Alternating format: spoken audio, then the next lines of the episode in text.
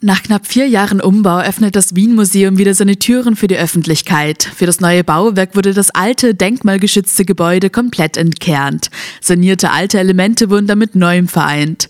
Enzo Meisel vom Wien-Museum. Ein absolutes Highlight des neuen Gebäudes ist die über 20 Meter große Halle im Inneren des Museums. In der Halle treffen die Besucherinnen und Besucher auf ikonische Großobjekte der Sammlung. Darunter zum Beispiel die Originalfiguren des Donnerbrunnens vom neuen Markt oder auch das äh, fünf Meter große Stephansdom-Modell und äh, unser Museumsmaskottchen, der Walfisch Poldi, der hier äh, in luftiger Höhe schwebt. Die neue Dauerausstellung ist für alle gratis. Die Ausstellung nennt sich Wien meine Geschichte und diese Reise durch die Jahrhunderte erzählt eigentlich von den Menschen und ihr Leben im Spannungsfeld von Politik, Religion, aber auch sozialen Strukturen und der sie umgebenden Umwelt. Ab Februar wird es dann auch neue Wechselausstellungen geben.